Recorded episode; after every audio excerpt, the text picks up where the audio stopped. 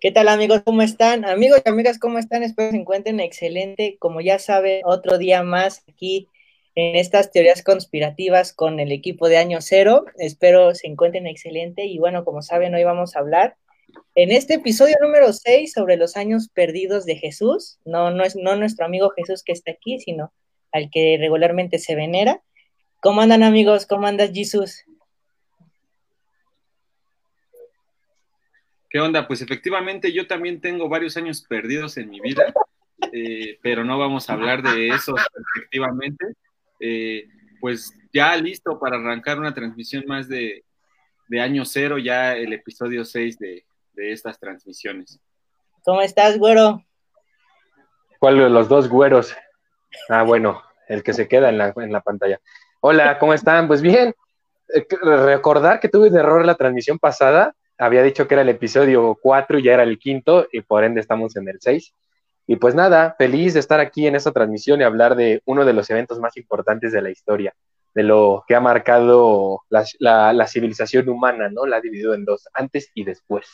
Así es, hermano, así es. Y tú, Leo, ¿cómo andas? ¿Cómo va todo? Pues aquí con un poquito de problemas técnicos, pero bien, ya listos para hablar de, de Jesús, ¿no? Desde el punto de vista de todo lo que sucedió en su vida, si es que realmente existió, ¿no? Es la postura que voy a defender hoy. Ok, buena postura, ¿no? Porque a veces una interrogante que existe, si, se existió, si no existió, si fue una creación para eh, distraer a las masas, pero no sabemos. ¿Tú qué piensas, Jesús, aquí? ¿Que Jesús haya sido una creación para distraer a las masas? No sé, o sea, del, ya empecemos a adentrarnos a, eh, yo no creo que Jesús haya sido una distracción para, eh, las masas. Eh, yo sí creo que Jesús existe, existió en la historia, no como un ser divino y, como el que nos pinta la Biblia, ¿no? Pero sí una, una persona muy sabia, un maestro, alguien que, como dice el güero, pudo marcar la historia en un antes y un después. Sí, efectivamente. Efectivamente, pues es que yo sí estoy dividido un poquito, no sé, concuerdo, me gustan las dos, las dos hipótesis de que Cristo no pudo, pudo nunca haber existido y fue una invención para poder controlar a la masa, pero también me, me resulta atractiva la hipótesis de, de, que fue un individuo que realmente existió, fue un mortal, como todos, y se preparó y se especializó en artes místicas y todo este rollo, era un diplomático de aquellos años, ¿no? ¿Qué piensas de eso, Leo? ¿Sí será eso o tu postura va directamente a esta cuestión de que no existió?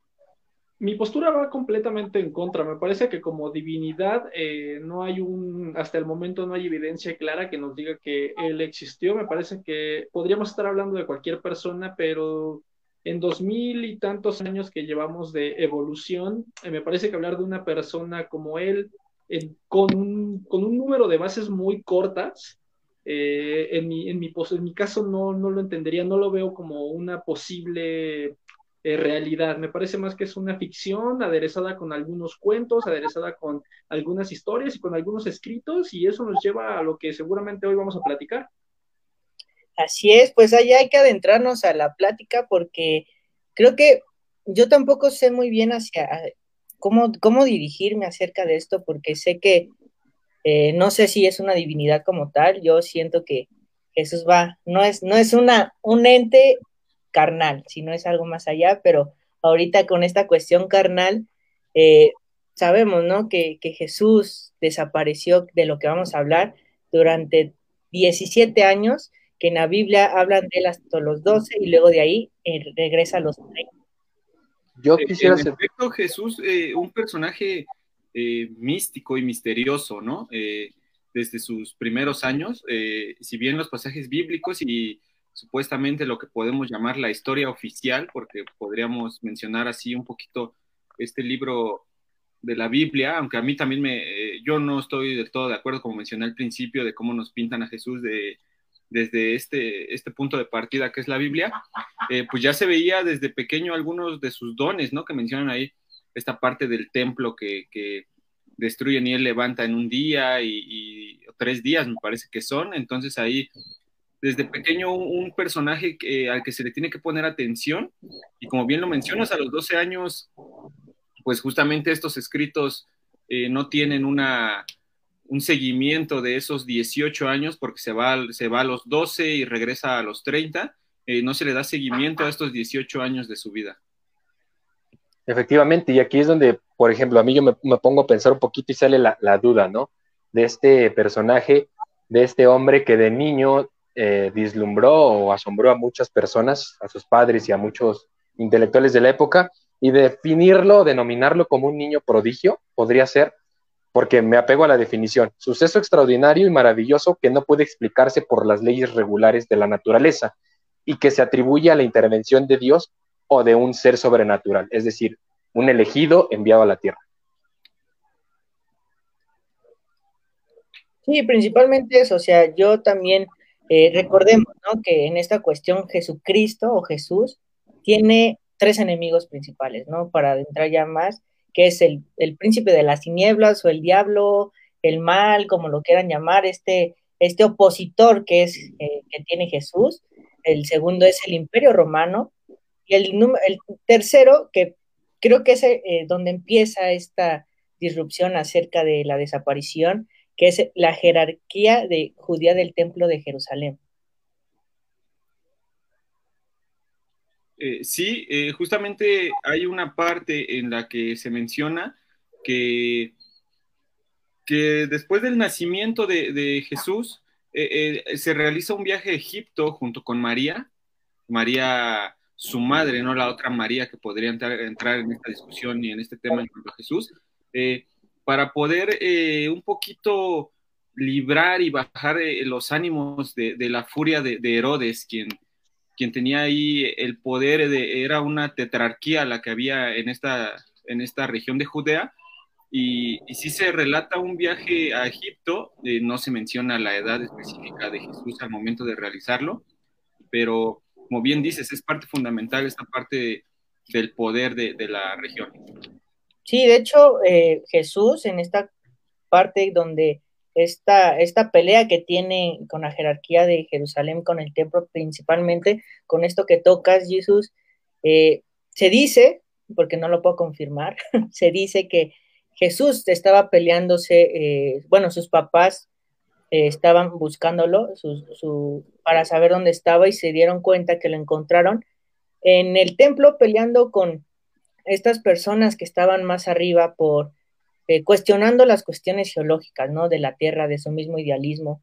Y fue ahí donde todo se rompió y ahí fue donde Jesús desapareció, que era a los 12 años, porque como una persona tan, de tan corta edad tenía principalmente estos cuestionamientos a estas personas, ¿no? Que queramos, llamémosles como les llamemos, pues eran los sabios en ese momento y como un niño iba a llegar con ellos a decirles que estaba mal su propia ideología, las cuestiones geológicas también. Yo tengo una variación un poquito con respecto a lo que decías.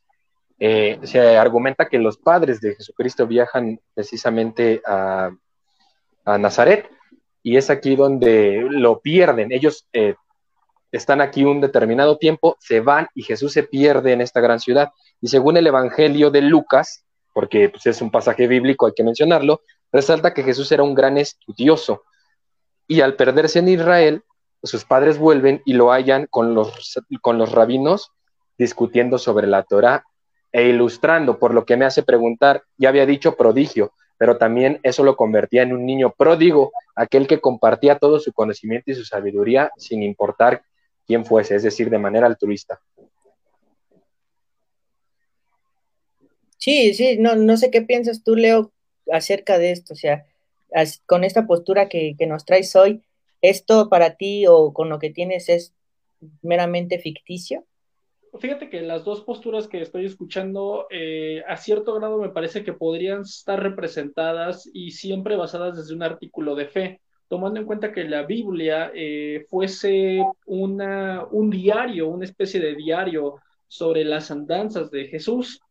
Pero yo trataría desde el primer punto de aterrizar la circunstancia y pensar, estamos viendo a un, a un ente, a una persona, que si le quitamos lo que dice Fer de ser un niño pródigo y de ser un niño prodigio, al final del día termina por ser un niño sobre el cual se va a escribir años, años y muchos años más y que evidentemente el documento o la información de la cual estamos partiendo está más que comprobado que es un compendio de libros, de escrituras y de, y de ciertos pasajes escritos por terceros que inclusive en el más remoto de los casos nacieron 200 años después de la posible muerte de esta persona. Entonces, a mí ya eso ya me empieza a dar que desear.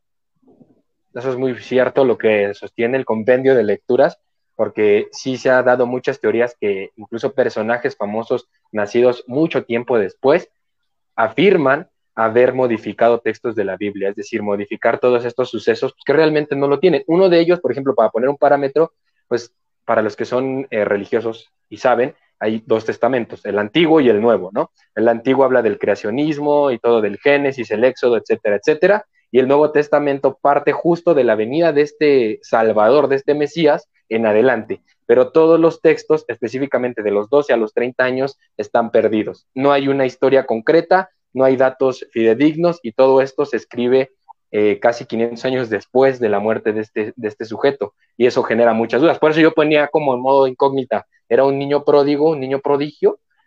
No lo sabemos, la historia lo dicta de esa manera. ¿Qué opinan ustedes? Eh, justamente qué bueno que mencionas eh, los evangelios, güero, y la división de testamentos.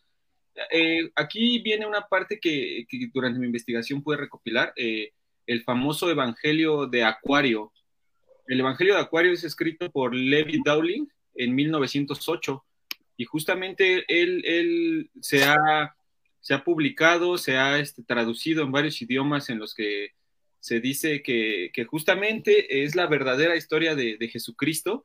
Eh, nos puede narrar los 18, incluye los 18 años perdidos de su vida eh, y le da seguimiento eh, a su paso por Egipto, por, por la India, por Tibet, por Persia, por Grecia, por todas estas regiones.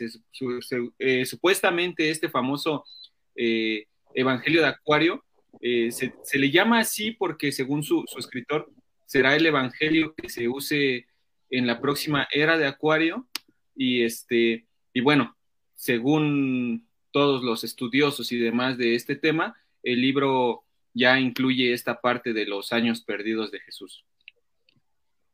Ahora, yo discutiría un poco si un evangelio eh, que fue desarrollado al terminar el siglo XVIII podría tener en cierta medida aspectos fidedignos de una persona que evidentemente estuvo relacionado desde el año cero hasta el año 33 después de Cristo.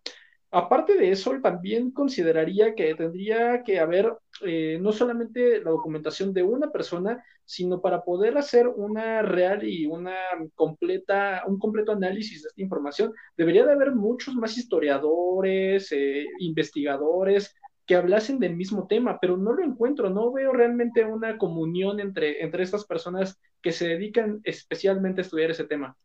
Yo sí tengo compendios, tengo lecturas. Se menciona así, eh, perdón, güero. Eh, sí, adelante. Leo, eh, la parte que, podría respaldarlo, a mí también me queda un poco de duda, Leo, porque como bien menciona, o sea, se escribe en 1908, cuando es una persona que está pues desde el 33 antes de Cristo, ¿no? Entonces, este, lo que dice acá la información es que el autor eh, tuvo que practicar una meditación de 40 años para poder leer los registros acásicos. ¿Qué son los registros acásicos? Se dice que es un material en donde está registrado todos y cada uno de los hechos del pasado. Entonces, de esta recopilación de, datos, él, redacta este Evangelio de Acuario. A mí también me sigue quedando la duda, por supuesto, solamente lo planteo aquí porque es resultado de la información, pero yo también refuto este, este Evangelio de Acuario como una prueba fidedigna. Yo inclusive podría llevarlo a un punto más eh, álgido. Estamos hablando de que para el año cero, para el año 33, el idioma principal era el hebreo, una lengua hoy en día extinta y muerta. Entonces, ¿cómo es posible que alguien pueda entender una lengua que hoy en día ya no se utiliza? Ahí dejo ese dato ahí volando. De las cuestiones que más resaltan, ¿no? Porque podemos decir, a ver, mm, ¿quién enseñó a ellos el idioma al 100%? ¿Cómo fue esta cuestión? Para que redactaran completamente este, esta cuestión bíblica para que las demás personas lo pudieran leer. Y esto creo que es uno de los principales factores, ¿no? Porque no sabemos si cambiaron palabras, si no cambiaron, si le entendieron correctamente a lo que se quería decir.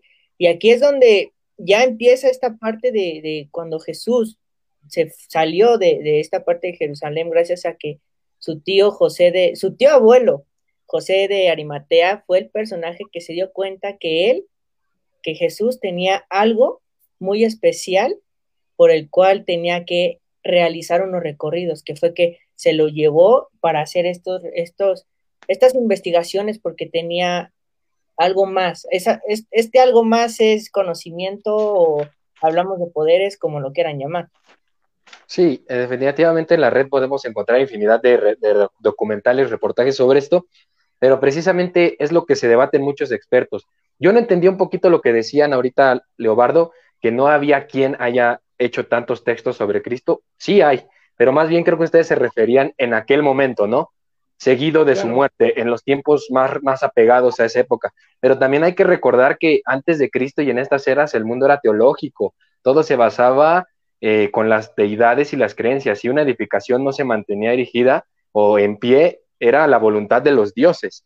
O sea, la ignorancia y el nivel del mundo antiguo se sometía mucho a la creencia teológica y no había tanto avance científico. Recordemos que todavía faltaba mucho para la Edad Media, donde fueron los mil años de rezago de la humanidad. Entonces, hay que, hay que tomar en cuenta esto como referencia. Y aparte, como repito, en varios documentales hay diversos este, eh, estudiados sobre el tema de Cristo, perdón, que, resaltan muchas eh, historias que resultan mitos. Por ejemplo, estaba escuchando a un experto que decía que Cristo en la infancia había tenido una disputa con un niño de su, de su mismo pueblo y él en esa riña le lanzaba un palo de madera en la cabeza y accidentalmente mataba a ese infante. Y obviamente los expertos dicen, todos esos datos donde pondrían a la imagen de Jesucristo como alguien malo, pues no lo iban a estar resaltando en, el, en la biografía del personaje. Obviamente hay muchos textos. Ahora mi pregunta es, ¿qué tanto es cierto de la preparación de este sujeto? ¿Qué tal si era un niño, como dice Leonardo, normal, que tuvo una vida eh, ordinaria en la que tuvo que dedicarse a las labores con su tío abuelo, me parece José, y pues prácticamente en ese tiempo no hubo nada interesante en su vida, ¿no? Fíjate que tomando como referencia eso, voy a tomar el texto que se recaudó eh, por un investigador llamado Dennis Price, Dennis Price dice que eh, durante 10 años eh, Jesús viaja al Japón, pero no habla del Jesús que a la postre se convertiría en deidad, sino en una persona que desembarca en la costa oeste del Japón y de ahí se dirige al monte Fuji para evidentemente aprender sobre religión, filosofía, sobre el idioma y sobre especialmente sobre la cultura japonesa. Y fíjate qué curioso es porque en un poblado llamado Shingo en Japón, la gente del poblado eh, habla de que hubo una persona con un nombre de Oriente que tuvo una familia que levantó eh, evidentemente una casa y que murió ahí. Entonces, esto me habla de que si en dado caso eh, la historia fuera cierta, yo la empezaré a diseccionar por lo que se habla desde el punto de vista como persona, como humano, y por el otro lado lo que tiene que ver con el lado de divinidad que ese yo es el que refuto completamente. Sí, efectivamente hay diversas teorías de que Jesucristo, y precisamente podemos entrar ya a ahondar en eso, sobre los viajes de Jesucristo, ¿no? Egipto, Tíbet, Nepal, eh, Inglaterra. Incluso tengo datos de un autor llamado Taylor Hansen en 1973, quien escribió Él caminó sobre las Américas donde se habla de un hombre blanco, barbado, que curaba a los enfermos en Mesoamérica y tuvimos la visita en este continente. Ahí hay que ver pues también qué, tanto es cierto, qué tanto es ficcional, y pues está la historia y el dato como antecedente. Y hablando de estos recorridos que comentas, güero, eh, su propio tío abuelo, como era un comerciante adinerado dentro de, del pueblo, eh, fue quien le dijo, ¿sabes qué? Tenemos que irnos a hacer un recorrido porque tienes algo muy especial y necesitas conocer las nuevas, los, los, nuevos, todo lo que existe a través de estos conocimientos para convertirse en esta deidad que hoy que nos conocemos. Y se, lo llevó por este, este camino que el mismo su tío abuelo, eh, José, José de Amaritea, se lo había llevado por este camino que había creado para la venta y compra de estaño, ¿no? Este, este metal que regularmente se vendía principalmente ahí para, pues, esta riqueza que tenían y tomaron un barco para dirigirse a, unas islas, a las islas británicas, eh, este, principalmente a Somerset, este, este lugar donde llegaron para saber quién era y estuvo un tiempo, durante en, un tiempo ahí en Somerset y eh, en Glastonbury, si no estoy mal, pero donde... Glastonbury. ahí, perdón amigo, donde sí principalmente hay pruebas de que Jesús vivió no se sabe cuánto tiempo, fue en este, en el, porque hay un pozo, de hecho hay un pozo que se llama el Pozo de Jesús, esa es una de las cuestiones porque dicen es que aquí vino, es que aquí hay una casa que, se supone que veneran ahí a, Jesús como tal, y vivió en Estenopen, algo así, un nombre muy raro por ahí, pero era estas islas afuera del propio Reino Unido, ahí donde se, la única prueba que hay es que hay un pozo llamado el Pozo de Jesús. Efectivamente, eso eh, que... De ese pozo, Tadeo, yo encontré otra información ahorita respecto a Glastonbury, en la que cuenta que junto con José de Arimatea, como bien lo viene citando, eh, él, llega a esta región eh, de Glaston, en el cual José de Arimatea pone la primera piedra de la primera iglesia cristiana en esta región. justamente ellos se dedicaban a ser comerciantes de estaño junto, bueno, juntos, ¿no? Su, el tío abuelo y Jesús. Eh, pero seguramente, eh, o sea, más allá de que no haya registro y del pozo, también se les atribuye la creación de la primera iglesia eh, cristiana en, la región de la, iglesia llamada Vetusta de iglesia, donde también ahí fue donde empezaron sus primeros aprendizajes, ¿no? Con los druidas y los celtas. Exactamente. Es correcto. Fíjate que también tomando en cuenta como eh, el viaje a Bretaña, yo tengo información del mismo autor que mencioné hace unos momentos, Dennis Pry, que dicen que Jesús pasó tiempo en Gran Bretaña. Eh, él comenta que aproximadamente en el año 30 después de Cristo, evidentemente, una tribu británica eh, de, una, de, un pequeño poblado que venían de ser colonia africana estuvo desarrollando monedas que llevaban la imagen de una persona de nombre Eos. Eos, eh, evidentemente, eh, es la traducción eh, del, del, nombre de Jesús traducido al dialecto de esta comunidad. Y evidentemente la credibilidad de esta historia se puede basar en la leyenda artúrica del Santo Grial y su aparición. Entonces, muy probablemente por ahí podríamos empezar a hacer una búsqueda sobre si esta información es veraz, ¿eh? porque ya cuando, ya cuando ya entra el tema de que estamos hablando de una leyenda artúrica, yo ya empiezo también a dudar de si el viaje fue por ahí cierto o, estamos eh, basándonos en, historias nada más. De ahí entra esta parte, ¿no? De decir, no, Jesús vino a mí, por mi tierra, Jesús estuvo aquí, yo tengo esta ideología de Jesús para saber quién era el principal, el principal país donde Jesús pudo venerar eh, a, a la población, ¿no? Sí, justamente quien habla de, este, de, este, de esta leyenda es William Blake en uno de sus textos. Tenía una leyenda específica en mente cuando escribió los versos de Jerusalén. Y bueno, él empieza con una pregunta y dice, ¿y caminaron en tiempos remotos esos pies por las verdes montañas de Inglaterra? A modo de pregunta. Y después afirma, y esos pies son los de Jesús. Entonces, esta relación que hay, por ejemplo, el Santo Grial que fue llevado por Jesucristo, y si ponemos pues énfasis en esta, en esta cuestión, pues en ese tiempo el comercio era algo clave, importante, ¿no? Porque se dice que Jesús se juntaba con un grupo de comerciantes navegantes y pues lo veo como una especie actualmente de un mochilero, ¿no? Aquel que se atreve a incursionar, a ir a, a, turistear más allá de lo que conoce, no lo sé, o sea, tal vez en ese tiempo era muy complejo verlo de esa forma, pero era una persona que le gustaba conocer otros lugares y recordar que en ese momento era la era de los metales, si no mal recuerdo, ¿no? Era un momento importante donde el intercambio de los metales, las monedas, eh, los, metales preciosos y todo esto era parte fundamental. Y si Cristo aprovechaba de estos, de estos modos de comercio, de estos modos de vida, para poder trasladarse de una región a otra y conocer y explorar, pues no lo veo descabellado, la verdad. La relación que tienen de José, que era el tío, el tatarabuelo del padre del rey Arturo, también me parece un poco ya ahí una relación de historias bastante revueltas, pero no sé qué opinan ustedes. Sí, de hecho, o sea, con estos eh, mismos recorridos, ¿no? Podemos, se, llega a esta parte donde si el cristianismo realmente fue algo creado, bueno, no creado, pero eh, destruyendo su historia de este precristianismo. ¿Y por qué lo lo hablo así?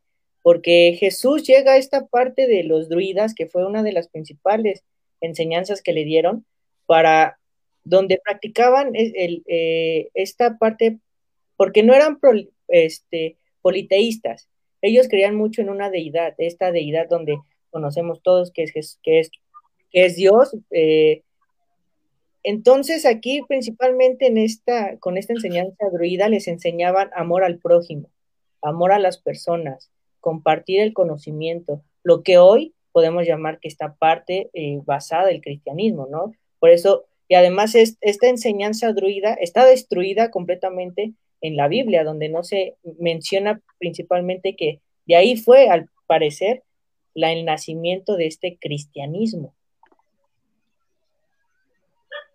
También como dato se menciona que hay un espino sagrado allá en Glastonbury. Un espino, una de las leyendas más famosas, es de José en Glastonbury, asegura que una noche enterró la punta de su bastón en la tierra y se acostó a dormir. Cuando se levantó, vio que un espino álvar había milagrosamente brotado del bastón y ese árbol alguien lo cortó sin saber la razón del por qué, pero sigue existiendo en las regiones de Glastonbury y es como una de las pruebas divinas de que José y Jesús de Nazaret estuvieron por, esas, por esos lares. Eh, ahorita que, dice Tadeo la parte del nacimiento del cristianismo, eh, me parece que no es, o sea, sí es una creación, obviamente, pero me parece que al final se desvirtúa, porque bueno, desde mi punto de vista, eh, yo, mencionaba a Jesucristo como un ser humano normal, ¿no? Que al final eh, aprende esta parte de las artes ocultas y demás. Eh, pero yo creo que, su filosofía no era tan compleja como queremos verla o como también nos la pinta mucho esta, la Biblia, ¿no? Me parece que él, él, daba un mensaje más de amor, de unión, que al final se desvirtúa por una institución. Hay que saber diferenciar la institución de la iglesia a lo que es la práctica del cristianismo, o sea, institución y y en sí la ideología son cosas distintas que hay que separar.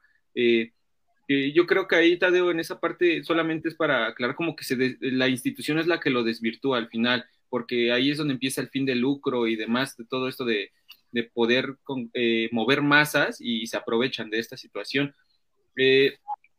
yo creo que, que, sí hay bastantes pruebas de, la visita de, Jesús a Gran Bretaña, pero bueno, también mencionaba Leo que lo acabamos de perder nuevamente. Eh, acaba de llover tremendo y las fallas técnicas están, están con todo. Eh, esta parte eh, donde visita el Oriente, él va a Japón, ya nos relató Leo parte de, esto, pero también, pues, visita la India, ¿no? Y me parece que, son acertadas ambas, ambas teorías de, visitar Japón y la India, porque son países que, practican el espiritismo de una manera eh, diferente a como lo hacen eh, en otras regiones del mundo. Entonces, de ahí lo que mencionábamos eh, fuera del aire, que, el cristianismo al final es una fusión y adopta distintas, este, no sé, actividades, acciones, costumbres de, otras religiones, Leo. Estamos hablando de, la parte en la que Jesús justamente nos mencionabas de cuando va a Japón, eh, que también se nos hace importante eh, lo que se menciona que, visitó la India. Les decía yo que, justamente en estas regiones eh, la parte espiritual se, profesa de manera distinta al resto del mundo. Fíjate que hablando de este tema me parece importante porque una de las tantas versiones de las que se habla de que Jesús hizo en esos 18 años donde estuvo perdido, se habla un poco del budismo. Y es que se muestra que el budismo tiene ciertos paralelismos con el cristianismo actual. Por ejemplo, te voy a dar un dato. Leo, cito tal cual. Lucas 6:31. Haz lo que a los demás quieres que te hagan a ti. Tal cual, eso es la, la, línea claramente con la budista, considera a los demás como a ti mismo. Entonces, estamos hablando que existe eh, evidencia clara de que el cristianismo fue basado y fundado eh, tomando en cuenta corrientes filosóficas de la época, y evidentemente para eso, o para lograr eso, tuvo que haber una cierta globalización eh, y, por lo tanto me imagino que existe la probabilidad de ciertos viajes, en particular a lo que viene siendo Oriente y muy posiblemente los países asiáticos. Y hablando precisamente acerca de la India, donde va y hay muestras, hay un libro eh, que al parecer es muy polémico del revolucionario indio Ganesh, eh, donde menciona en la introducción a, Cristo que, Cristo sería en realidad un hindú, que no habría muerto en la cruz, sino que él llegó a la India para ser un sacerdote hindú y cuyo verdadero nombre habría sido eh, Krishna. Claro, y efectivamente aquí la pregunta que nos podríamos hacer es quién realmente era Jesucristo, qué papel jugaba Jesucristo, quién es Jesucristo, ¿no? Aquí esta imagen que tenemos, ¿no? Es muy una persona muy apuesta, muy atlética, muy pues llamativa, ¿no? Estéticamente, aquí en, en, obras artísticas y en el arte, Ramón nos podría dar un contexto un poquito de quiénes son los encargados o en qué momento se hace una representación gráfica de Jesucristo y queda la estética plasmada con pincel y lienzo, ¿no? Eh, eh, no tengo el dato eh, tal cual, güero, de quién fue el primero en pintar a Jesucristo, pero me parece que uno de los más importantes y que más relevancia tuvo en el arte sacro, por supuesto por su, por su destacado trabajo y carrera, es Leonardo da Vinci que no lo pinta una sola vez, ¿no? O sea, tiene distintos retratos y sobre todo este, el más famoso, eh, La Última Cena, que al final se vuelve polémica ahí con algunos temas igual ocultos. Eh, también se le atribuye a él mismo eh, la silueta esta que se forma en el manto con el que tapan el cuerpo de Jesús. Eh, sagrado. Ajá, Leonardo da Vinci está involucrado también ahí en dar quizá un poquito la característica física y la imagen que podríamos tener hoy de Jesús. Porque ven, aquí está la diferencia, ¿no? Al parecer es muy, muy italiana, muy una persona muy atlética, alta, eh, o sea, todo una, un personaje, hasta acá, hasta es amable, ¿no? Al parecer con la imagen se ve muy amable, sin embargo, al parecer ya se hicieron varios, este, desde el lugar donde estuvo, cómo era, porque al parecer hay, hay partes donde mencionan que él no quería ser diferente, que él era igual a todos y que no quería llamar la atención. Y al parecer este era el retrato real, pero hace rato que nos comentaba Jesus que se parecía a Kenny, ¿podría ahí causar esta polémica? Eh, pues lo tomé ahí como algunas referencias, pero a todos los grandes eh, pensadores de, los años, eh, pues antes de Cristo, por así mencionarlo, eh, tienen muy un, este parecido particular, Leo, no sé qué opines tú, eh, algunos retratos por ahí de pensadores griegos, quizá Aristóteles, tenemos bustos de Aristóteles, de, Sócrates, de Platón, y al final siempre terminan viéndose con este aspecto que, en la recreación supuestamente real de Jesucristo eh, se les asemeja, ¿no? La barba un poco crecida, el cabello descuidado y demás. Claro, de hecho me hace mucho sentido que esto sea real, de hecho podría ser eh, inclusive, yo podría asumir que esto tiene una credibilidad bastante amplia y pondré o explicaré las razones del por qué lo creo. Estamos hablando de la época de entre el 0 y el 33 después de Cristo. Estamos hablando de que aún no se hacían los primeros viajes y expediciones a, a América, por lo tanto solamente conocíamos tribus africanas tribus orientales, igual que sus civilizaciones, y evidentemente todo lo que se enclavaba en el, en el Mediterráneo, todo lo que llegaba vía eh, Medio Oriente, y me parece que para una persona que nace en Jerusalén, que está enclavado en el Medio Oriente, en el Medio Oriente completamente, pues me parece que la imagen de la derecha coincide más con las características de una persona de esa área y de esa ubicación geográfica en ese tiempo, mientras que la del lado izquierdo me parece que es evidentemente clara, que es más hablando de una persona con rasgos más europeos, porque tiene tintes, y lo podemos observar perfectamente, eh, que, que, distan más de estar hablando de una persona de la Italia del 1500, del 1600, inclusive yo me iría un poquito más y podemos coincidir que esas fueron las épocas en las que Leonardo da Vinci y el eh, Renacimiento hicieron eh, parte vital de la historia y evidentemente yo creo que están influenciadas mucho por, por la época y por el país en donde, en donde se pintan estos retratos. Sin lugar a dudas, creo que el de la derecha coincidiría más con las características antropológicas del ciudadano promedio en Jerusalén. Claro, porque las técnicas durante la vida de Cristo y, los años siguientes, pues eran muy limitadas, ¿no? Y el conocimiento como tal también lo era. Y, retomando un poquito lo que Leonardo, que ya lo volvimos a perder, las fallas técnicas, pues la parte del renacimiento que era retomar el creacionismo, ¿no? Y todo esto desde cero, basado en la creación y la, y la representación divina y la interacción con el hombre, ¿no, Ramón?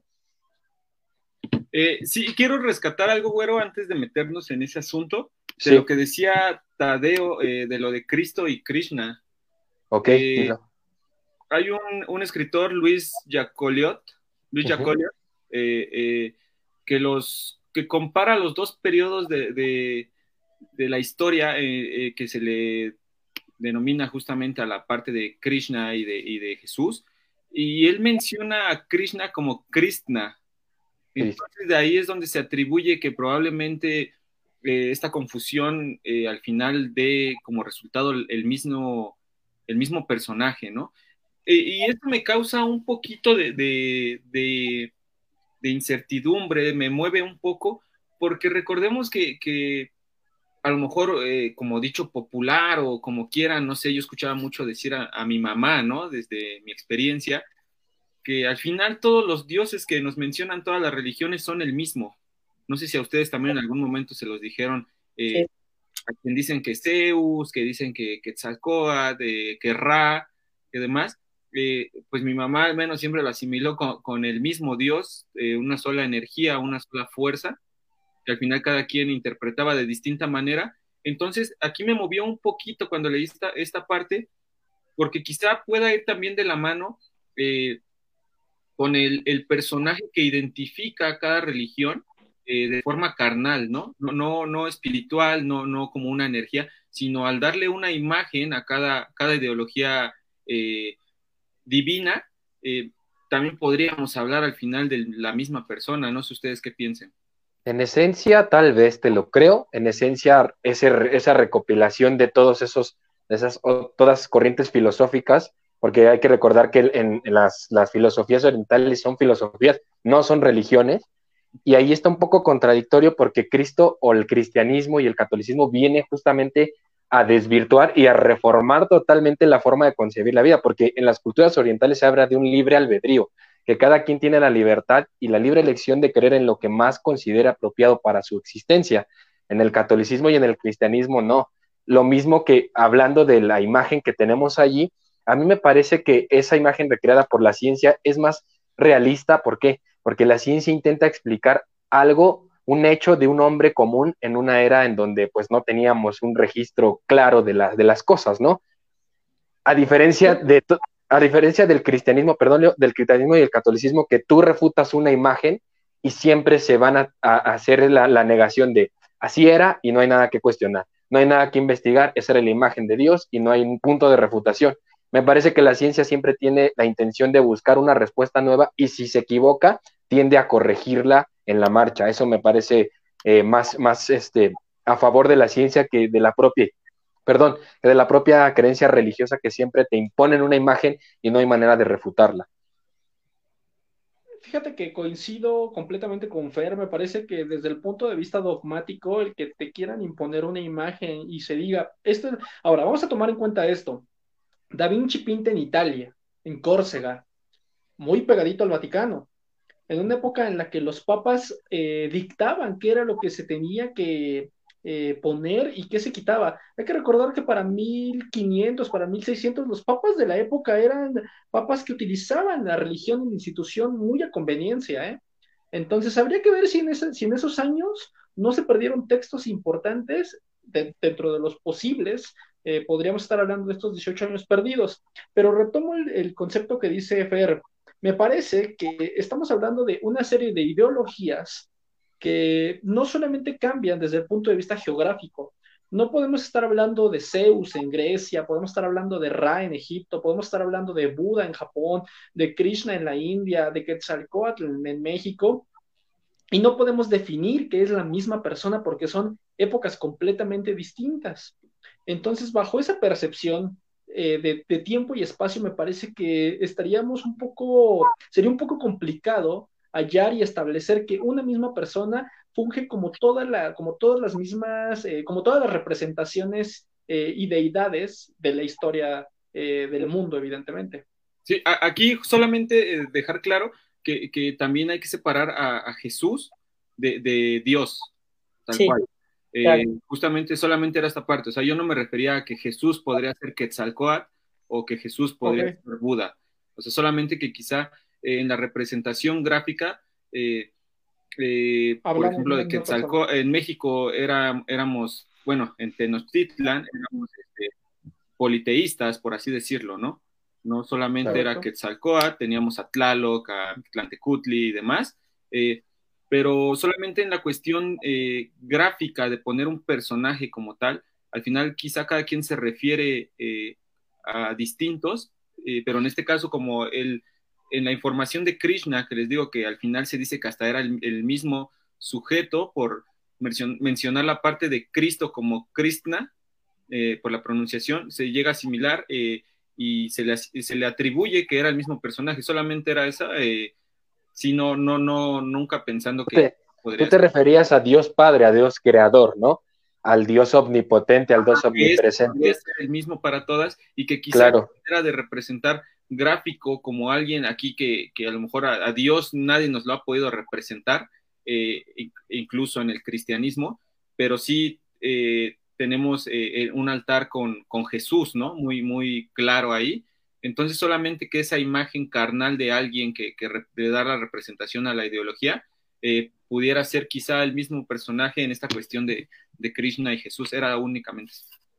Y aún así, te tomaría así, tomando lo que comentas, ¿habría similitudes? Sí, bastantes. ¿Es lo mismo? No porque si recordamos de las, de las culturas politeístas o las religiones politeístas, estas, estas religiones, la cristiana, eh, la católica e incluso las, las del Islam, son religiones monoteístas, ¿no? Y vienen a reformar totalmente ese concepto, porque en la India, infinidad de dioses, chorromiles de dioses que tienen en la India. Entonces aquí, ¿qué tanto era la intención de ir de lo general a lo particular y representar una sola imagen como la base de toda la creencia, ¿no? Justamente como lo mencionas, el cristianismo eh, eh, viene a refutarlo, ¿no? Al final eh, hasta se ve castigado el que no adora a, este Dios que ellos nos, implantan. Porque si ves el mundo arábigo o el mundo árabe, bueno, no solo árabe, árabes en cuanto a idioma, sino en el mundo del Islam, la cuestión de las diferencias que hay entre chiitas y sunitas, que quienes reconocen a Mahoma, quienes es Alá, quienes la trifulca entre quién es el verdadero Mesías, hay una revuelta y hay pues obviamente una oposición contra los judíos, ¿no? Toda esta cuestión de religiones, de querer imponer su religión, sus ideas, y como dice Leonardo, es muy difícil recopilar los textos de, de, de, de ese tiempo porque pues el papel es muy frágil y también habría ver de en manos de quién estaban esos papeles y no fueron alterados o destruidos, ¿no? También es otra gran pregunta. O creados de cero. Y no solamente eso, yo eh, pondría también en la mesa el argumento de que evidentemente cuando hablamos de la historia de las deidades en el mundo en general, estamos hablando de muchas deidades con las cuales se cuentan con más eh, documentación, eh, con grabados, grabados en piedra, con pergaminos en el caso de los egipcios, con información un poco más importante y con más veracidad. Y curiosamente, una de las, de las religiones que menos textos tiene es la cristiana.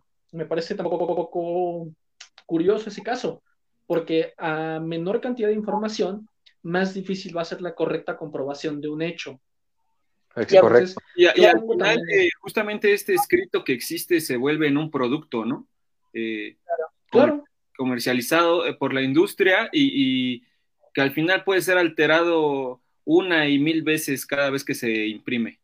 A ver, y yo les voy a poner aquí una duda que tuve el día que encontré un, un, un, un número que siempre estaba repetitivamente en la Biblia, y no solamente en la Biblia, que era el número 33. Eh, el número 33 es un número maestro, bueno, al parecer eh, se ha comprobado que es un número maestro, que significa que no se puede reducir a algo. que además, el, el, número 33 es el número de los maestros, que supone equilibrio, que significa paz, intuición, generosidad, carisma, familia, ¿no? Y hablando de esta parte, si se vuelve un producto, en, cuanto a la Biblia, el rey David reinaba por por 33 años en Jerusalén. La Biblia fue escrita por 33 personas. Los años que tenía Jesús cuando fue crucificado fueron 33 años. Los milagros de Jesús que están registrados en el Nuevo Testamento son 33. El nombre de Dios está mencionado en Génesis unas 33 veces. Este es, un número que parecía despistar, pero trae una similitud. Trae un código, ¿no? Alguien quien lo haya escrito, qué intención tenía de demostrar algo entrelineado. No sé qué piensan ustedes. Ah, hablando de otras religiones, el hinduismo tiene 33 divinidades. El budismo ahí en Japón tiene 33 lugares, 33 santos. Y así podemos estar y el número 33 sigue reinando hasta llegar al número maestro de la masonería, como lo quieran llamar. Claro, evidentemente podremos estar hablando de que el 33 es un número que se repite constantemente, pero a lo que yo voy es, hay que recordar que la Biblia no la escribe Jesucristo, ¿eh? claro. Claro. Entonces, realmente, ya tomando, de entrada, no hay un autor de la Biblia. Y yo te podría poner este argumento. Cuando se escribe el Quijote, no menos de 500, no, no más de 500 años, no tengo el dato exacto, de cuando se escribe el Quijote al Quijote actual que podemos comprar en una librería, hay una serie de correcciones y de diferencias si tuviéramos una primera edición como la que escribió Cervantes, ¿no? Claro. Yo diría, tenemos el documento original, y aún así tenemos una serie de correcciones que cada uno de los editores de cada una de las editoriales le aplican conforme se va actualizando dicho documento. Es verdad. Y aún teniendo el documento original, tenemos una variación impresionante. De la Biblia no tenemos un autor, no conocemos quién escribió, no conocemos cuáles fueron las condiciones en las que se escribieron, y lo único eh, certeramente que sabemos es que son literalmente cuentos, leyendos y hasta fábulas que la gente fue recopilando durante X cantidad de tiempo para imprimirlas en un documento que luego la, eh, institución eh, como la Iglesia Católica toma como artículo principal de fe, y entonces es ahí donde yo digo que la discusión es estéril, porque no, no, tenemos ni siquiera un argumento base sólido para poder sostener todo lo que viene encima de. Claro, son efímeros los, los argumentos. Y tomando en cuenta eso, el número 33, si tiene una representación matemática, una ciencia exacta, universal, mi pregunta sería, ¿es el 33 quien hace popular a Cristo o Cristo hace popular al número 33? Prácticamente, ¿no? Me voy a dejar ir un poquito, eh, porque esta es eh, justamente creo que, la parte que yo, con la que me quedo de los años perdidos de Jesús y la que yo podría, a mi criterio, decir, esta es con la que yo me quedo, ¿no? Esto fue lo que pasó. Eh, qué bueno que dan pauta con el número 33, porque se me hace una de las teorías más más acertadas, quizá, eh, justamente eh, como el nombre lo dice, una teoría, ¿no? No, no está comprobado ni nada. Eh, ya nos decía Leo, es también ilógico pensar que la Biblia es un documento oficial y que lo que se dice es la verdad absoluta. pero, pero ¿cómo marca? Un, un, viaje que, que, me parece que marca la vida de Jesús, que es a Egipto. y Egipto sí está documentado en la Biblia que, que Jesús eh, lo visita. Y, aquí es donde se entran estos temas de la masonería, Tadeo. Eh, las ciencias ocultas, eh, la masonería y todo esto. bueno, estar, ser masón significa adentrarte en todo este tema oculto, el güero no me dejará mentir. y justamente ellos, ellos la representación que tienen los masones siempre es una pirámide y todo esto. Entonces, me da para creer que estas artes ocultas y la masonería, Jesús lo, lo, lo, aprende en, estos años en Egipto, eh, si hay un registro de que él, visita esta región y que al final eh, el número 33, eh, quizá hasta como simbolismo, ni siquiera podría ser que ni siquiera fallece a los 33 años, sino a esta edad Jesucristo se convierte en un maestro de, de las artes ocultas, de la masonería y demás. y es por eso clave, me parece, en la historia el número, porque quizá ni siquiera es el, año de su muerte, sino podría ser el año en el que él se convierte en, el, maestro. Eh, recordemos también que en la masonería el número 33 es el más alto, el grado más alto de, de, la gente que se adentra en esta situación. Llegando al 33 eres eh, eh, maestro en estas, en estas artes, en, todo esto oculto. Entonces, me parece interesante que, ese viaje a Egipto y me parece que, para mí es el más acertado que se podría dar. Hay, que recordar que las matemáticas no las, no las inventamos, fueron descubiertas, porque donde sea uno va a ser dos, y esto no nada más lo digo yo, o sea, lo he visto en varios, varios de lugares que han confirmado que sí, o sea, no es un, es un lenguaje matemático, o sea, bueno, hoy le pusimos matemático, pero lo descubrimos, no lo inventamos, y aquí es donde están las bases principales. Yo la pregunta que haría es qué tan vendible y qué tan rentable es la vida de este personaje, la verdad, porque sinceramente, o sea, viendo todo, todo el recopilado, miren, los libros del Antiguo Testamento fueron escritos aproximadamente del año 1400 al 400 antes de Cristo, ¿ok?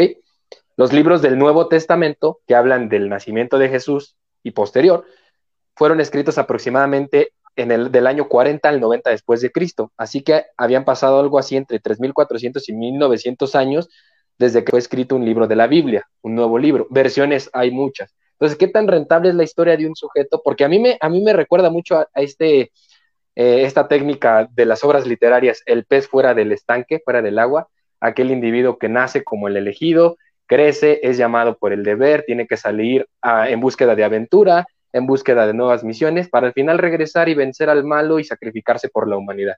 ¿Qué tan rentable esto es para la industria y para el mundo? Porque Jesús mencionaba que aunque la Biblia no puede ser eh, tomada en cuenta como algo verídico, fidedigno, hay mucha gente en el mundo que sí lo toma como referencia y línea de vida, ¿eh? como canon.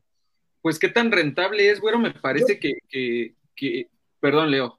Eh, no, no, adelante, adelante, Jesús que está más que demostrado qué tan rentable fue, ¿no? Eh, el Vaticano ahora es un estado independiente, eh, la iglesia es la máxima, la iglesia católica y, es la, máxima institución religiosa en el mundo, la que más fieles tiene, y justamente ahorita que lo mencionas, se asemeja a tantas películas que hemos visto, ¿no? Anakin Skywalker es el elegido, eh, el hijo del creador de Tron es el elegido para, para, para hacer limpio el programa. Eh, al final las adaptaciones y todo, todo lo que se, va cambiando a lo largo de la historia en el escrito original, si es que existe un escrito original, también hay que poner eh, en duda si existe, ¿no? Ellos nos dicen, se escribió de tal fecha, ¿qué tal si nunca existió y de algún momento dijeron, sabes qué, vamos a lanzarlo y, hacer nuestra propia, decimos que, que, se hizo en tal fecha, de tal fecha lo escribió tal, tal apóstol y al final ahí estamos, ¿no? Eh, y bueno, aquí tenemos un comentario, eh, perdón, me interrumpo un poquito, de Mercy MPA, que dice, tenemos otro testamento de Jesucristo y los invito a leerlo. Aquí podrán aclarar muchas de sus dudas. Muchas gracias por la aportación, lo vamos a hacer, porque realmente yo no soy muy religioso, soy agnóstico, como lo mencionaba Leonardo. No podemos comprobar la existencia de Cristo, pero tampoco tenemos pruebas para negarla. Eso es el agnosticismo. Y hay diversas fuentes filosóficas. Otra, por ejemplo, el panteísmo, quiero hacer la mención aquello es lo que se basa la creencia de que todo lo que existe en el universo es Dios. La naturaleza, el cosmos, las estrellas, todo lo que existe es Dios y eso representa a Dios. Es correcto. todo, ¿no? Sí, déjame... Ok, adelante, Leo, perdón. Déjame, doy dos datos eh, nada más para terminar y cerrar esta parte. La gente habla de qué tan eh, importante o qué tan relativamente veraz son los documentos de los cuales estamos hablando. Yo empezaría por cuestionar tres cosas. La primera es, ¿cómo podemos estar hablando de que un documento es veraz cuando ni siquiera la propia iglesia se pone de acuerdo en la fecha de nacimiento del individuo en cuestión? Exacto. O sea, estamos hablando, estamos hablando de que la iglesia dice que nace un 25 de diciembre del año cero, cuando evidentemente la ciencia y todos los estudios hablan de que nació entre marzo y junio y que la fecha de nacimiento fue cambiada simple y sencillamente para hacerla concordar con fiestas paganas. Segundo punto que yo debatiría constantemente es, si estamos hablando de que es una deidad, es omnipotente y es omnipresente, cosa que evidentemente no ha sido demostrado y que sería muy fácil para esta deidad hacerlo. Y por tercer punto que me parece que sería también un punto muy importante recalcar es que sigo considerando que la Biblia es la novela literaria más vendida de la historia, pero como artículo de fe, desde el punto de vista científico, tiene la credibilidad eh, muy reducida debido a lo que comentábamos, 33 autores, escrita a 45 o 50 años después de la muerte del individuo en cuestión, y muy probablemente muchos de esos autores, para cuando escribieron los pasajes, no habían sido parte de la historia del protagonista. Entonces, yo debatiría esos tres puntos, ¿eh? me parecen muy importantes. Claro, da para imaginar y para recrear historias a través de la imaginación, de lo utópico, ¿no? Y, ese, y, con eso...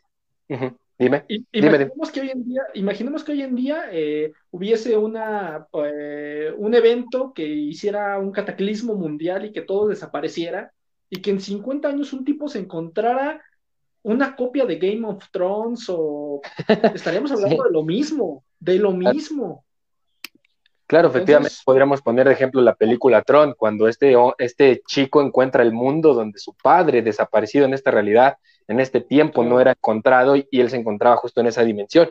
Y justo respondes a esa pregunta que hice, que por muy obvia que parezca, podrás decir, es muy tonta, pero a veces nos olvidamos de preguntar lo más obvio y hay que, hay que regresar a esos cuestionamientos. Tal vez a mucha gente ahorita que nos esté sintonizando no le parece, ellos tendrán su argumento, tendrán su fe y sus creencias, y se respeta, no intentamos ofender a nadie, simplemente aquí teorizar cuáles son las posibilidades de, la vida de Jesucristo y simplemente son posturas, cada quien lo puede tomar con, como quiera y con todo respeto. Acerca de esta parte de que Dios era el todo, ¿no? Podría ser esta parte no algo como carnal, sino algo más allá.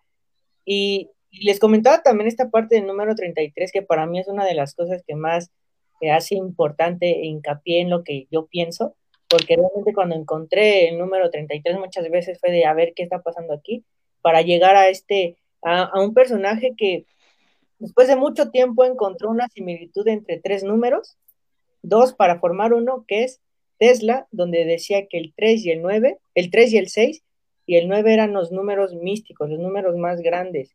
¿Y por qué lo digo esto? Porque el 9 es, es este universo mismo, es un universo mismo. ¿Y por qué? Porque 3 y 6, siempre que lo multipliques, van a dar una similitud entre multiplicación de un 3 un 6 que va a dar a un 9. No sé si me estoy explicando perfectamente. No sé, por ahí si hay alguien que, se encargue o tenga algún tema relacionado a las matemáticas, no sé si nos pudiese ayudar a, vislumbrar un poco más si esto, si esto que tenemos eh, coincide, porque eh, digo, yo no soy experto, pero me parece que si dividimos 3 entre 3 da 1. O sea, es así de fácil. Pues la, mira, la matemática es una ciencia exacta, no varía, aquí en China es lo mismo, es una, es, una ciencia que no puede variar y que si lo ponemos actualmente, incluso la informática está basado con la, con la matemática, los algoritmos, los códigos binarios, y que incluso se está hablando ya de la partícula de Dios, la informática cuántica, la información a través de los átomos, pero creo que eso ya daría más para otro tema más actual y ya nos estaremos desviando un poquito de, la cuestión de Jesucristo. Claro.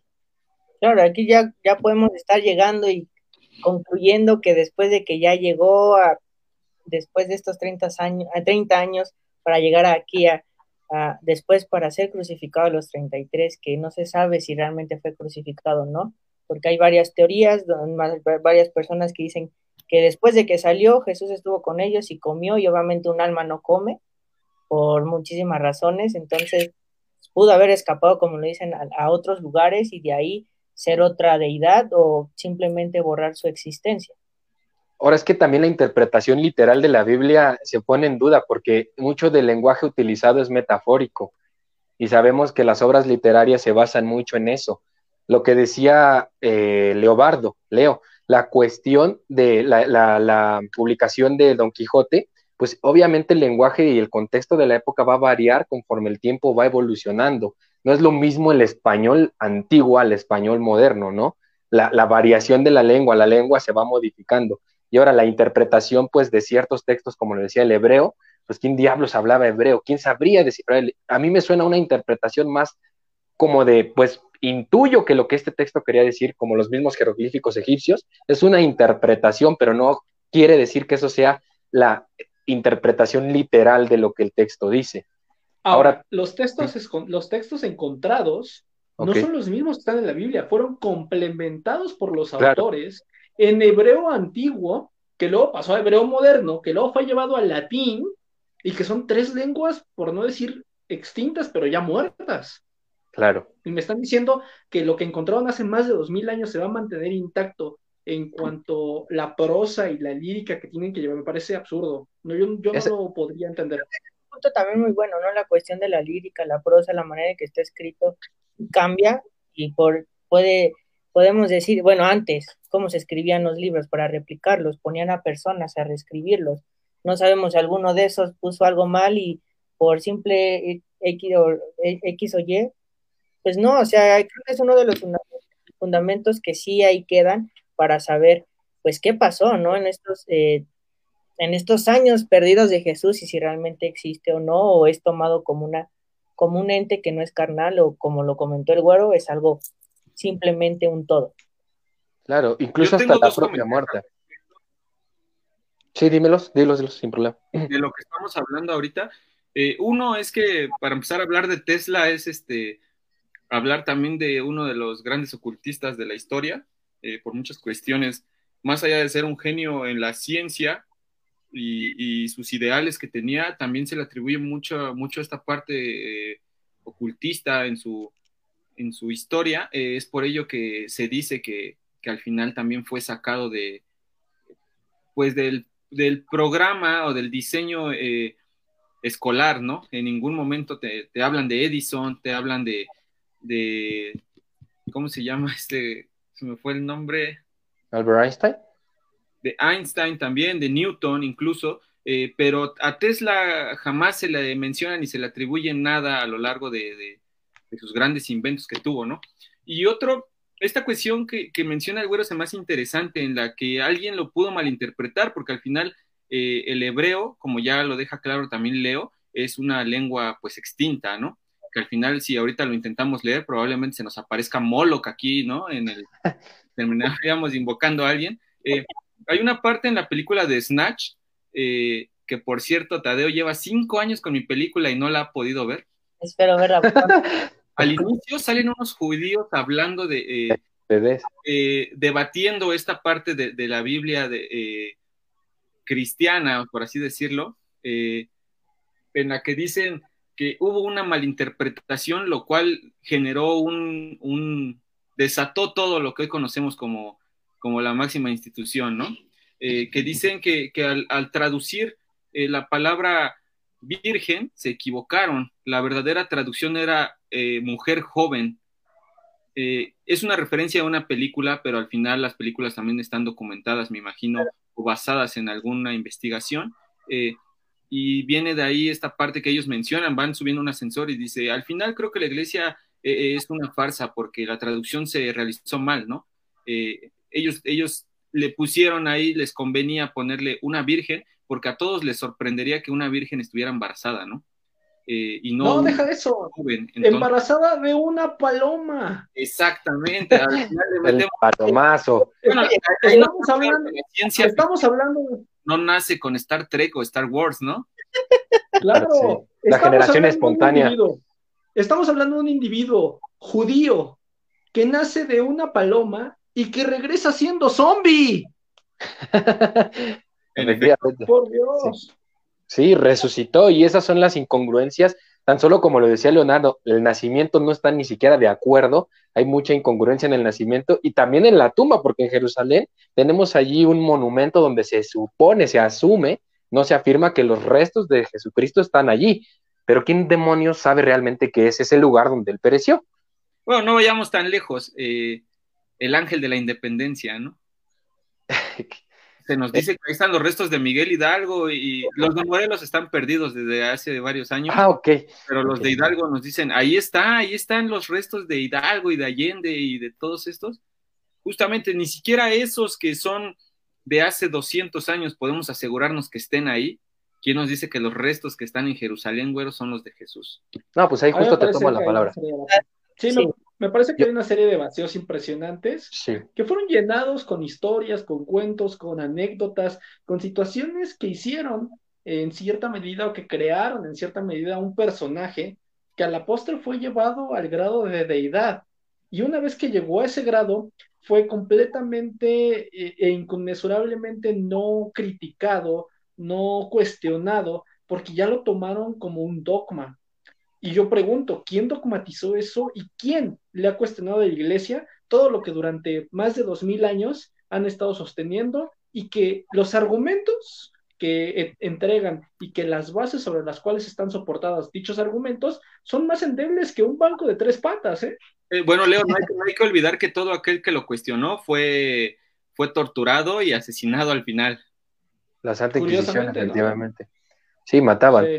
No, pues tan solo a nosotros, esta, los mexicanos, fuimos eh, creados, ¿no? Con esta religión hacia, hacia Dios cuando aquí era muy normal matar, la muerte era muy normal y nos tienen como una imagen muy mala al decir que nosotros venerábamos a la muerte cuando tendríamos que estar venerando a un Dios y hoy pues es Jesucristo ya de esta cuestión española.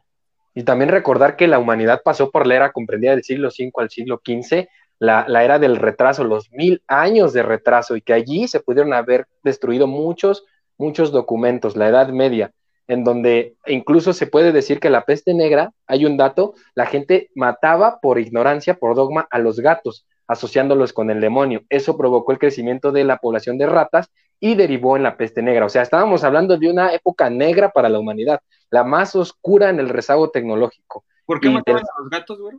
Por los considerarlos del diablo. Bueno, eh, me parece que la estupidez humana continúa presente en esta época y vemos que se apedrean lechuzas porque creen que es un mal presagio de que el COVID les va a dar y que la muerte se está anunciando eh, y demás. Me parece que justamente como tú dices, la estupidez es parte interesante de, del o el medio retraso, no del avance, sino del retraso. Este, el, Medio Oriente, ¿no? También, o sea, las cuestiones de los pueblos elegidos, los pueblos mesiánicos y la, forma en la que, por ejemplo, Arabia Saudita hasta hace dos años no le permitía a las mujeres usar bicicleta. A las mujeres, por considerarlas, por mostrar el rostro, las consideran de impuras y las matan a pedradas. O sea, considerando que el dogma y esas civilizaciones, esas culturas, siguen sometidas a una creencia que para mí es muy incongruente. Y ya para concluir, ¿cuáles serían sus conclusiones, valga la redundancia? ok, ¿quién? Tú adelante. ¿Yo? Eh, bueno, como el güero mencionaba hace rato del agnosticismo, eh, sí, justamente esta parte, ah, güero, ahí sí te, iba a decir, hace rato que lo mencionaste, decías que no se puede negar ni aceptar la, existencia de, Jesús, no es de Jesús, es de, Dios como tal. Este bueno, de todo lo que tenga que ver con una deidad y relacionado a la este, Santísima Trinidad. En mi conclusión, yo no niego la existencia de, Jesucristo eh, por la cuestión de que pudo marcar la historia. no comparto la idea eh, de la novela más vendida en la historia, eh, que era un ser divino y que hijo de Dios y que todo esto, eh, yo creo que era un, pensador como lo sabía en aquellas épocas, con un mensaje por distribuir que al final no se quiso rezagar y siempre quiso aprender más de, de, todos lados a los que podía ir. En este caso ya mencionamos varios, ¿no? Egipto, la India, Japón, eh, Gran Bretaña. Y pues para mí, a mí me parece que eso era Jesús, eh, un pensador, alguien que pudo marcar la historia, que se convirtió en un maestro. Eh, y yo me quedo con el viaje a Egipto y toda esta parte de aprender las artes ocultas ahí. Sabemos que también Egipto es una de las culturas más enigmáticas por la construcción de las pirámides y demás. Entonces yo me quedo con esta parte de la historia de los años perdidos, eh, para mí esos 18 años estuvo quizá en Egipto aprendiendo toda esta cuestión. Yo quisiera complementar que en esa parte que me argumenta, sí, sobre todo el agnosticismo de un Dios creacionista, el Dios creador, pero no olvides que se divide en tres partes, Dios Padre, Dios Hijo y Dios Espíritu Santo, según, el, según las creencias, y esto va, va segmentado un sujeto que se divide en tres partes, en tres, en tres, en tres entidades, y la verdad a mí me parece muy incongruente. No mencioné, y ya para concluir, aprovechando que hable, este, a, Jesucristo se le comparaba o se le asociaba más bien que era el mismo Buda, Siddhartha Gautama en sus viajes a la India. Entonces a mí me parece una historia fantástica de un individuo que pues la verdad, desde mi punto de vista, no, no existió como tal, y si existió, es que no, la verdad no, para mí no es algo creíble, es algo incongruente, algo que no da. no existe Jesús. Para mí, para mí en lo personal, como tal, la representación de Jesucristo y esa historia, no. La verdad es que no. Para mí se me hace una historia súper fabulosa, inventada, para generar un dogma y un dominio sobre la, masa humana.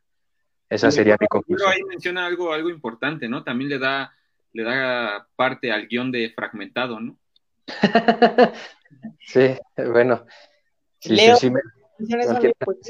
pues, mira, yo considero que eh, Jesús, eh, lo estaba escribiendo en este momento, es la creación de un personaje que desde el punto de la villanía logró ser una de las deidades más amadas y más queridas de la historia, aun y cuando se ha demostrado su nula capacidad de lograr el bien y la bondad en el mundo. Esa sería mi definición de lo que es Jesús. Evidentemente concuerdo con Fer, para mí es una muy bonita historia, es una novela fantabulosa, está llevada a situaciones irrisorias y poco o nada creíbles, pero evidentemente hay mucha gente que lo considera como un artículo de fe y bueno, respetable, ¿no? Claro, y bueno, ya para, para mí, eh, yo comparto parte con Jesús, que este era una persona pues común y corriente que quería saber más, que llegó a ser un pensador, lo cual podemos decir que cualquiera de nosotros podemos llegar si empezamos a investigar todas las historias de la India, de, de donde queramos ir, de Japón, para ver estas pues artes ocultas que existen. Eh, y llegó a un nivel donde, creo yo, dijeron, tenemos que empezar a escribir, o él decir, yo quiero escribir mi historia, ahí está, porque puedo decir que pienso más que los demás, no sé si es así, pero para mí eh, ese es Jesucristo, muy aparte de Dios, que para mí comparto con Fer, que es un todo, que esa parte para mí sí es completamente, para mí cierta, pero yo concuerdo que es un pensador, que alguien que quiso saber el para qué de las cosas y llegó principalmente a estos puntos para saber si, sabemos si es real o no, ya quedará en cada uno y en cada una de ustedes, ¿no? Así Oye, y tú que, concluyes, es que a, Feria Leo no, no, se los pregunté porque ellos sí dicen que es la creación de un personaje, pero tú que sí consideras que, Jesús existió, eh, ¿cuál sería tu conclusión de sus años perdidos? Pues principalmente yo creo que esa fue una de las principales cosas que a lo mejor él quiso plasmar en, este, en esta misma Biblia, si lo podemos llamar a, esto.